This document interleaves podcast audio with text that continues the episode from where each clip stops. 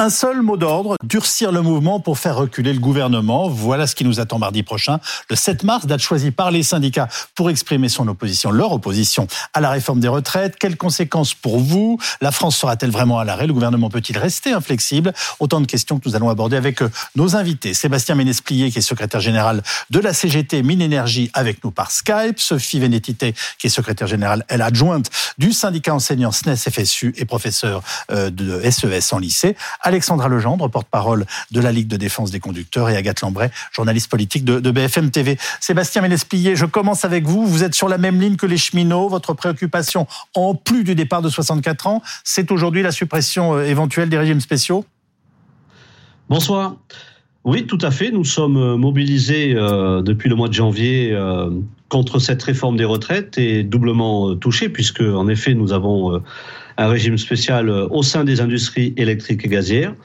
Mobilisation qui, euh, qui monte euh, en pression et forcément qui, pour nous, converge avec d'autres professions, les cheminots, mais aussi les ports et docks, les pétroliers, et puis on va aussi avoir nos collègues de, des industries verres et céramiques c'est vraiment euh, en train de s'organiser pour que euh, la semaine prochaine, euh, les choses redeviennent un peu plus tendues dans le pays sur tous les points de vue.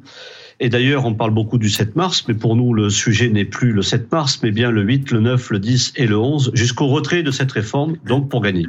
Le message est très clair. Est-ce que vous comprenez qu'un régime spécial puisse choquer euh, On peut peut-être faire des ajustements métier par métier euh, en prenant en compte la pénibilité, euh, comme pour tous les Français. J'ai envie de vous dire aussi, parce que nos sociétés ont changé et que les conditions de travail peuvent évoluer, s'aggraver dans certains cas et s'améliorer nettement dans d'autres. Bah, il est plus facile de revoir les choses vers le bas que de tirer les droits vers le haut. Et nous, ce qu'on dit, c'est que le régime spécial des industries électriques et gazières est un régime pionnier. C'est d'abord un régime qui est adossé euh, au régime général. Et puis, euh, il est excédentaire et contribue à la solidarité. Et alors, franchement, quand euh, aujourd'hui on a un régime spécial de retraite comme le nôtre, qui est, encore une fois, je le redis, un exemple, euh, et dont on pourrait euh, vanter toutes les qualités, pourquoi finalement ne pas se servir de cet exemple pour adosser les autres régimes en les tirant vers le haut et forcément prendre en compte la pénibilité, les carrières longues, euh, les métiers hachés voilà, donc on ne comprend Alors, oui, pas. Pardonnez-moi, je vous interromps parce que je vais vous retourner la question, si je puis me permettre. Euh, euh, on peut tout à fait rentrer les régimes spéciaux dans le régime de tout le monde, mais en prenant en compte la pénibilité. Bah oui, mais sauf que le problème. Parce qu'on va pas partir tous à la retraite à 55 ans. Ça fait quand même quelques décennies qu'on nous promet par des réformes l'amélioration et la prise en compte des pénibilités, mais c'est tout autre à chaque fois. Euh, donc, est-ce qu'on doit croire ce gouvernement qui est arc-bouté euh, avec une réforme qui ne fait pas du tout l'unanimité dans le pays? Ou est-ce que euh, on va signer un chèque en blanc Finalement, c'est comme ça qu'il faudrait interpréter les choses. Non, regardons un peu euh, plutôt le côté positif euh, d'une situation qui, encore une fois, est un exemple, notre régime spécial de retraite. Quand aujourd'hui, le président de la République décide de construire six réacteurs nucléaires en France, des EPR, il va falloir embaucher énormément de jeunes sur des métiers, de tout corps de métiers confondus. Comment vous attirez ces jeunes aujourd'hui qui sont plus vers le numérique que vers les métiers techniques? Eh ben, il faut bien leur, euh, leur donner euh, euh, du grain à moudre. Et, et, donc, on a besoin de redonner corps au service public et, et d'attirer ces jeunes vers des métiers qui sont demain nécessaires pour faire vivre nos industries. Ben non, en France, on décide de faire le contraire. On réforme pour réformer, on tire les droits vers le bas, alors que véritablement, on a des exemples dans ce pays qui démontrent que on peut faire autre chose pour le monde du travail. je m'inquiète pour la valeur travail parce que si on se dit qu'on embauche uniquement avec l'espoir d'une retraite à 55 ans, c'est une même dans les métiers difficiles, euh, c'est quand même une drôle de façon d'y aller. Non mais déjà, il faudrait qu'on se dise la vérité des prix. Chez nous, personne part à 55 ans. Déjà c'est 57 ans pour ceux qui ont 17 euh, ans de service actif. Mmh. Et euh, donc ça concerne 23% de 140 000 agents. La moyenne de départ dans les industries très gazières, c'est 60 ans. 59% partent à 62 ans.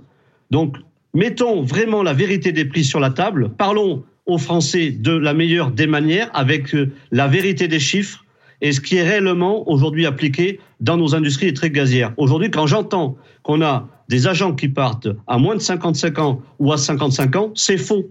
Arrêtons de dire des bêtises aux Français. Quels seront vos modes d'action? Est-ce que ça peut durer euh, très longtemps, cette grève reconductible? Bien entendu, nous, c'est très clair. Dès la semaine prochaine, on s'arrêtera que quand on aura gagné le retrait de la réforme des retraites. Donc nos modes d'action, elles seront euh, débattues et décidées euh, jeudi, le 2 mars, avec nos secrétaires généraux des syndicats. On va converger avec d'autres professions, j'ai dit tout à l'heure, les, ports, les et docks, les cheminots, euh, les industries chimiques et pétrolières, mais aussi les industries euh, verre et céramiques. Et nos modes d'action, euh, ben, elles seront très claires. On va monter d'un cran. Donc on va cibler forcément des occupations de sites. On va peser sur l'économie de nos entreprises. On va aussi baisser la production d'électricité. On va occuper des stockages gaziers on va très certainement euh, occuper des sites stratégiques euh, euh, qui concernent les industries électriques gazières. Enfin bref, on va forcément agir sur tous nos outils de travail parce qu'on a en face de nous un gouvernement qui est arc-bouté. Donc pour se faire entendre, il faut agir. Donc on va agir de la meilleure des manières. Et puis on va forcément mettre la France à l'arrêt. Parce que ah. si c'est la seule condition pour se faire entendre, alors nous allons agir. On a compris le mot d'ordre de la France à l'arrêt. Vous restez avec nous. Hein. Agathe Lombray, ce durcissement du mouvement, c'est parce que le projet est arrivé au Sénat aussi.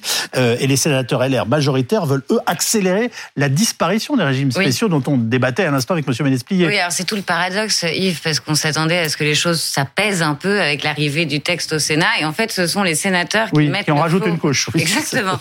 c'est Bruno Retailleau, le patron de la droite au Sénat, qui porte cette mesure. Bruno Retailleau, il veut rappeler ce qu'est l'ADN de la droite après que Aurélien Pradier, le député, lui, s'est illustré en s'opposant à cette réforme, en voulant l'adoucir. Et eh ben Bruno Retailleau, il veut la durcir, alors que le projet de l'exécutif prévoit d'accélérer la suppression des régimes spéciaux, enfin de supprimer les régimes spéciaux uniquement pour les nouveaux entrants. C'est ce qu'on appelle la clause du grand-père. La droite sénatoriale estime que cela va euh, trop lentement. Elle veut donc euh, que cette suppression des régimes spéciaux s'applique plus tôt, avec comme conséquence immédiate, on vient de l'entendre, eh bien un durcissement euh, du mouvement, une détermination renforcée des grévistes, notamment à la SNCF, alors que la SNCF n'était pas concernée à la base. Ces régimes spéciaux avaient déjà été supprimés sous le premier mandat du chef de l'État. Alors on parle justement des régimes spéciaux qui pourraient disparaître dès 2025, mais concrètement, ça concerne qui, Magali Chalet? Eh bien, cinq régimes spéciaux sont visés par cette réforme, hein, parmi la dizaine de régimes spéciaux qui existent encore. Il s'agit des agents d'EDF, de la RATP, euh, des clercs et employés euh, de notaires. Vous le voyez ici, des employés de la Banque de France également des membres du Conseil économique, social et environnemental. Ça fait à peu près 350 000 travailleurs. Hein, mais cette réforme ne s'appliquera qu'aux agents recrutés à compter du 1er septembre 2023. Hein. C'est ce qu'on appelle la clause du grand-père. Et puis, il faut également savoir que l'article premier euh, du projet de loi hein, qui prévoit l'extinction progressive des régimes spéciaux a été adopté à l'Assemblée nationale le 10 février dernier. Merci beaucoup Magali Chalet. Alors Agathe, même si le gouvernement décidait d'épargner les, régimes spéciaux, ça ne changerait rien, parce que le point de crispation, de toute façon, pour les syndicats, c'est celui des 64 ans. Mm. Oui, parce que... lui n'est pas discutable. Exactement, c'est le point de crispation des syndicats, et depuis le début, et c'est d'ailleurs pour ça que, que, le dialogue a été très compliqué avec les syndicats, voire impossible, c'est que l'exécutif fait face à un front uni des syndicats qui s'opposent au report de l'âge légal à 64 ans. Et les Français aussi. Pour les Français, ce qui symbolise la réforme, c'est l'âge à 64 ans. Vous voyez bien que dans les manifestations, les slogans, ils visent l'âge légal à 64 ans. Ils ne visent pas les régimes spéciaux. Les régimes spéciaux, ils concernent une minorité de personnes et d'ailleurs, ils sont assez impopulaires dans l'opinion. Donc, c'est vraiment un autre sujet. Est-ce que le gouvernement, est-ce que le président Macron euh, est, prêt, sont prêts à un pays à l'arrêt?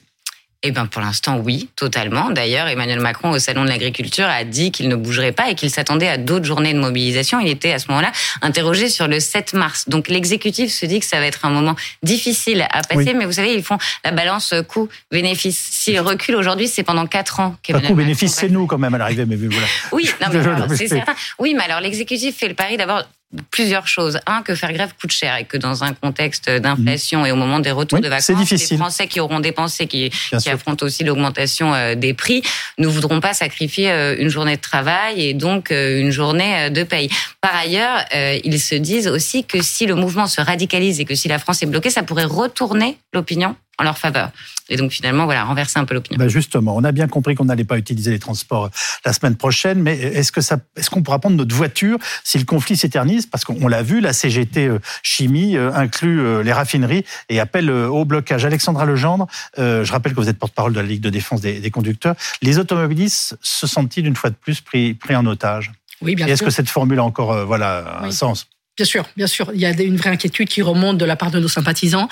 Euh, ce qui se passe, c'est que euh, ils se souviennent très bien de ce qui s'est passé à l'automne dernier et qu'ils ont, ils ont une vraie crainte eux de, de, de, de se voir à nouveau bloqués parce qu'eux aussi ils ont, ils ont, un problème de pouvoir d'achat, de niveau de vie et que euh, de ne pas pouvoir aller au travail pour finalement pouvoir payer les factures à la fin du mois, c'est une vraie préoccupation. Oui, tout à fait. Oui, quand vous n'allez pas au travail, on peut penser que vous êtes gréviste d'ailleurs. Bah, en tout cas, c'est peut-être compliqué et peut-être en, fait, on voit aussi que on a des on a des, des, sympathisants qui nous disent bah moi je vais renoncer à aller voir ma famille ce week-end pour être sûr de pouvoir garder suffisamment de gazole dans mon dans mon réservoir pour pouvoir aller au travail. Donc ça, ça implique aussi d'autres d'autres secteurs. Vous venez d'évoquer octobre dernier. Il se trouve qu'on n'en est pas là en ce moment puisque en gros les raffineries et les stocks sont pleins. Mais est-ce que vous craignez qu'on puisse, dans le cas d'un mouvement qui dure, se retrouver dans cette situation? Est-ce que ça fait vraiment partie des questions que vous vous posez en ce moment? Alors je ne peux pas le savoir parce qu'effectivement on connaît pas le nombre de jours euh, que, que, que, va durer ce mouvement. En revanche, ce qui, risque d'arriver, euh, on, va peut-être le voir dans les jours qui viennent, c'est un mouvement euh, de, de, précipitation vers les stations-service pour faire ah le plein au cas où. Donc ce week-end, dans, dans, les jours qui vont venir, peut-être qu'on va observer ce mouvement encore une fois en prévention. Ce qu'on espère, hein, c'est qu'on n'en profite pas pour augmenter le, le prix du, du, du, litre de carburant. Voilà, tout ça, ça fait boule de neige en vérité. Alors, il y a un autre secteur qui sera massivement en grève mardi prochain, c'est celui de l'éducation. Sophie Vénétité, vous appelez à la grève le 7 mars contre la réforme des retraites et le 8 mars à l'occasion de la journée internationale euh, des, droits des femmes. Pourquoi ces deux dates d'abord? Alors d'abord le, 7 mars parce qu'on s'inscrit complètement dans, le mouvement général, dans, dans le front syndical et dans l'unité syndicale et on assume complètement de s'inscrire dans l'idée de mettre la France à l'arrêt, ce qui très concrètement se traduit pour nous dans notre secteur d'arriver à des taux de grévistes qui conduisent à fermer les collèges et les lycées. Euh, c'est euh, fermer les collèges et les lycées. Ah bah en tout cas, nous au SNES FSU, euh, c'est clairement ce qu'on ce qu'on assume parce qu'on est dans un moment dans un moment de bascule pour le mouvement social. Ça va être un moment décisif. Donc c'est c'est c'est vers ça qu'on va. En tout cas, c'est ce qu'on prépare. Je vous interrompre là-dessus. On comprend tout à fait que vous mettiez en grève. Est-ce que vous comprenez qu'on ne comprenne pas, qu'on n'accueille pas, par exemple, les élèves, sans, ah bah, par exemple, sans faire cours? Après, de toute façon, on est, enfin, voilà, le, débat, il existe et nous, on est tout à fait prêts à, débattre avec des parents d'élèves pour leur expliquer euh, ce qui se passe. Et, euh, et c'est vrai qu'il y a des parents d'élèves qui nous ont interpellés et on leur a expliqué pourquoi est-ce qu'on faisait grève. Et finalement les conséquences certes que ça peut avoir euh, pour nous mais les conséquences que ça a aussi pour l'éducation nationale. On a expliqué à des parents d'élèves que la réforme des retraites ça voulait quand même dire avoir bah, des, des professeurs qui allaient rester travailler plus longtemps donc dans des mmh. conditions plus difficiles. Et ça c'est quelque chose c'est quelque chose que les parents d'élèves entendent. Donc qui est du débat, bah, euh, c'est tout à fait normal, c'est le jeu démocratique et il n'y a absolument aucun souci là-dessus. D'après les remontées que vous avez, est-ce que la grève sera suivie euh, Parce qu'on rappelle des chiffres de mobilisation en, chute libre lors des dernières journées de grève. Hein? Oui, alors il faut préciser que les dernières euh, journées de grève, elles se situaient pendant des moments de vacances par zone, euh, puisque là, on est sur les vacances de la zone C, mais il y a d'autres zones qui, qui ont repris dès la semaine dernière. Donc, on a eu deux journées d'action qui étaient pendant des vacances zonées, donc il est forcément difficile de comparer les, les taux de grévistes. Si on regarde les taux de grévistes du mois de janvier et début février, on était quand même sur des grèves majoritaires dans l'éducation nationale. Donc il y a, il y a une colère qui est bien réelle. Moi, j'entendais ce week-end Emmanuel Macron qui disait qu'il sentait pas de colère, qu'il sentait de l'inquiétude. Il y a quand même de, de la colère, et ça, c'est euh, une évidence. Vous aussi, vous appelez une grève reconductible? Alors nous, on, on, au SNES FSU, on ne s'interdit rien. Euh, la grève reconductible n'est pas un tabou. Euh, ce qu'on dit, c'est qu'il faut d'abord réussir la journée du 7. Donc on appelle à la grève le 7 et à, et à réussir ce moment décisif et ce moment de bascule. Ensuite, on appelle à la grève le 8 oui. dans le cadre de la journée internationale pour le droit des femmes. On appelle à la grève féministe pour gagner des droits pour les femmes. Et d'ailleurs, ça a quand même un lien euh, très étroit avec la question des retraites. Euh, on sait quand même que les femmes sont euh, actuelles, enfin sont les grandes perdantes de ce projet. Ça a été reconnu même par Franck Riester lui-même. Hein. Donc le gouvernement s'est d'ailleurs un peu empêtré sur la question de la situation des femmes. Aujourd'hui, on sait que par exemple 40% des femmes. Ça doit être amélioré au Sénat et la droite est assez arc-boutée là-dessus d'ailleurs. Hein. C'est devenu leur leitmotiv en ce moment. on, on, entend, on entend ce qui pourrait se passer au Sénat, mais aujourd'hui il y a une réalité, c'est ce projet-là, ce projet qui qui est particulièrement pro problématique pour les femmes. Et il y a aussi, par exemple, la question des salaires qui va être au cœur de la journée du 8 mars. On sait que les femmes sont moins bien payées que les hommes. C'est particulièrement vrai dans l'éducation nationale et, euh, et, encore plus avec les, les, projets qui sont avancés par le ministre. Donc on sera en grève le 7, on sera en grève le 8. Après, on ne certains dit, on ne certains dit rien pour la suite. On mettra en débat avec nos collègues la suite de la mobilisation, mais on s'inscrit complètement dans le cadre unitaire de toutes les organisations syndicales, à savoir qu'on continue la mobilisation avec l'objectif de gagner. C'est bien ça qui est en, en ligne de mire. Sébastien Ménesplier, le mois dernier, c'est vous qui aviez euh, qui avez menacé, pardonnez-moi, les élus de leur couper le courant s'ils soutenaient la réforme. Est-ce que vous maintenez votre menace, votre menace et contre les sénateurs cette fois, pour varier les plaisirs? Écoutez, de toute façon, dans les actions, euh, dans les actions de grève qui sont menées, vous répondez à ma question, s'il vous plaît. Oui, tout à fait. Dans les actions voilà. de grève qui sont menées la semaine prochaine, les euh, coupures ciblées font partie des réflexions en cours dans les assemblées générales que ce soit pour les sénateurs, les députés ou tout autre élu qui aujourd'hui euh, soutient la réforme de retraite, bien entendu euh, que ces euh, coupures symboliques seront, feront partie d'escarcelles et des réflexions et pourront être mises en œuvre. Elles ne sont pas symboliques, elles sont effectives et c'est de l'intimidation. Nos actions. Je vous disais à l'instant, elles, si elles sont effectives, ça relève de l'intimidation. Vous l'assumez? Chacun, prend, chacun euh, interprète et décrit nos actions comme il le souhaite. Euh, on assume pleinement, encore une fois, toutes les actions qui seront menées cette semaine, la semaine prochaine, contre cette réforme des retraites pour gagner, puisqu'on a affaire à un gouvernement qui est arc-bouté et qui est impopulaire d'ailleurs, puisque tout le monde est contre sa réforme. Merci beaucoup Sébastien Ménesplier. Agathe Lambray, pas de transport, pas d'école, une grande grève juste après les vacances scolaires, ça va être compliqué pour les Français, ça on l'a compris. Est-ce que ça peut faire, je recommence, à bouger le gouvernement? D'autant que les sondages montrent qu'une majorité de Français sont opposés à cette réforme. Oui, alors la bataille de l'opinion, elle est perdue depuis le début et l'exécutif a un peu baissé les bras oui. et il sait qu'il ne convaincra pas les Français. Et puis, j'ai envie de dire, vous arrivez un peu après la bataille, madame, enfin c'est tard le 7 mars le texte sera déjà au Sénat, dans l'hémicycle, depuis plusieurs jours. La bataille, elle a eu lieu depuis plusieurs semaines maintenant, et notamment à l'Assemblée. Donc l'exécutif se dit que le 7 mars, D'accord, il y aura une grosse journée de mobilisation, mais le texte sera sur la fin de son chemin législatif et au sommet d'État, on a bon espoir d'avoir un vote au Sénat, donc avoir enfin ce saut de la démocratie représentative sur ce projet de loi. Et certains syndicats, les réformistes, ont d'ores et déjà dit qu'une fois que le texte serait voté, eh bien, ils rentreraient chez eux. Donc le texte a déjà été approuvé en commission aujourd'hui. Hein. Il a déjà été approuvé en commission. Et il arrive en débat euh, voilà. mardi. Et les sénateurs veulent aller au bout. Jeudi, jeudi, pardon. Euh, exactement, il arrive jeudi dans l'hémicycle et les sénateurs veulent aller au bout du texte et sauf coup de théâtre, il devrait être voté par les sénateurs. Je compte sur vous rapidement parce que sinon je vais avoir des règlements de compte oui, avec ma camarade et elle aura raison. Très, très, attention et très rapide juste pour dire que au sein de l'intersyndicale, on n'a absolument pas de discours différents entre les organisations syndicales et qu'ensuite on a un précédent, c'est 2006 avec le contrat de première embauche où euh, la loi avait ah, été tout à fait. Euh, elle avait été très avancée dans le Mais il y avait notamment les, les jeunes dans la gagné, rue. Aujourd'hui, les jeunes C'était le CPE, oui. Et on avait gagné et on avait gagné derrière. Donc on ne va pas, euh, on ne pas le, le 7, on va réussir le 7. Il y a aussi un enjeu démocratique très fort qui est d'écouter ce qui se passe dans la rue et ce que disent des millions de personnes. Et c'est ça qui se joue aussi Oui, à mais c'est une légitimité contre l'autre. Il y a aussi la légitimité parlementaire et le- l'exécutif a choisi d'écouter celle-là. Mais je ne ferai pas plus long. Parce que je suis- Merci. Non, mais Voilà, mais j'aurais bien des choses Contrairement à à Agathe, vous, vous me suivez, Oui, vous. mais je- comme j'enseigne aussi les sciences politiques, j'aurais bien des choses à dire sur la légitimité, mais je vais voilà. Une autre fois, si vous le voulez bien.